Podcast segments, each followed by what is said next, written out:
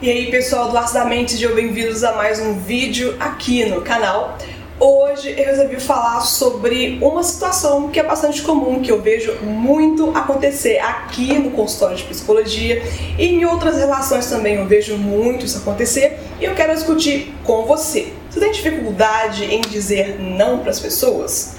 Qual que é a sua relação com a negativa de outras pessoas? Você consegue facilmente dizer não, eu não posso, eu não consigo, não pode ser agora, eu não quero fazer? Qual que é a sua relação com isso?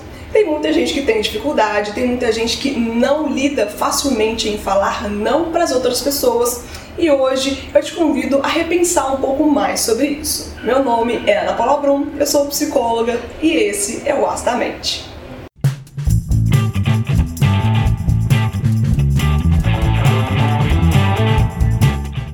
Muitas pessoas que não conseguem facilmente dizer não a outras pessoas. Dizer não para parentes, dizer não para amigos, tem dificuldade em falar que não pode, não consegue ou simplesmente não quer.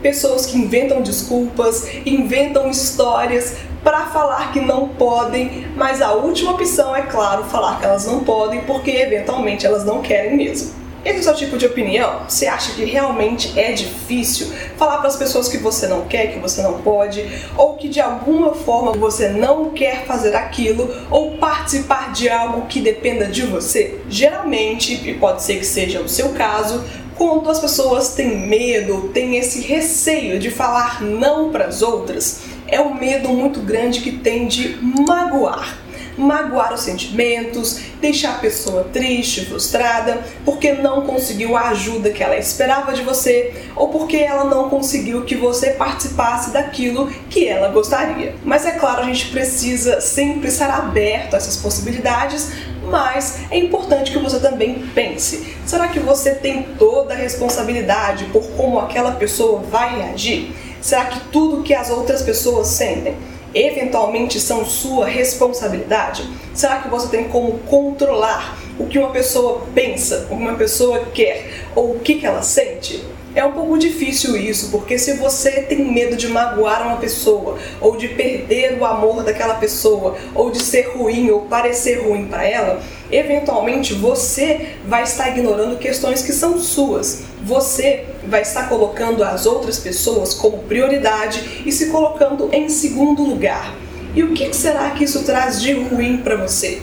Pensa um pouco. O que, que você perde quando você deixa as outras pessoas serem prioridade? O que, que você perde quando você perde as suas coisas, perde o seu momento ou perde o seu direito de falar que não por uma outra pessoa, por uma outra circunstância ou por coisas que podem ser que nem façam sentido para você?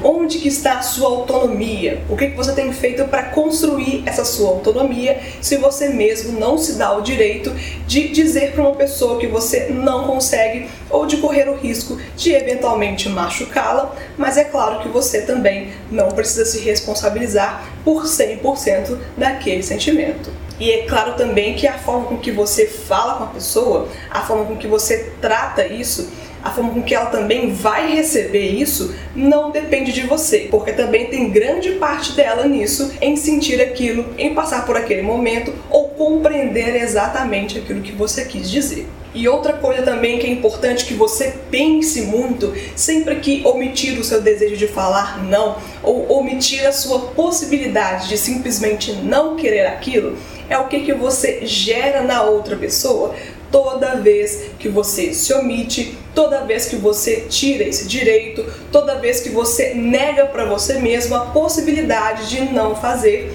por achar que simplesmente não deve magoar ou não deve colocar para a pessoa aquela questão que é sua. O que, que será que você passa de mensagem para ela? Será que aquela reação é realmente 100% genuína? Será que você se omitindo ou mentindo para você mesmo, será que essa relação vai ser 100% verdadeira? Será que você também, querendo ou não, esconde algo da pessoa? E será que esconder isso da pessoa é realmente a melhor saída? E por último, eu te convido a pensar em um equilíbrio. Onde será que existe o equilíbrio entre você ter medo de magoar uma pessoa ou não querer perder essa pessoa, perder a amizade, perder o amor, E a outra circunstância que é você se dar o direito de fazer o que você quer fazer quando você puder escolher, de você se dar ao direito de se prestigiar um pouco, de ter um tempo para você, ou de prestigiar as suas coisas, os seus afazeres, as suas obrigações em prol de uma outra pessoa. Será que tem esse equilíbrio? O que você pode fazer para encontrar esse meio termo e, é claro, agir de uma forma mais harmoniosa, de uma forma mais equilibrada, dentro desses dois aspectos que realmente são um pouco difíceis de lidar. Você não dizer não nunca e você dizer não sempre. Qual é o ponto de equilíbrio? Talvez seja importante você pensar um pouco mais sobre isso.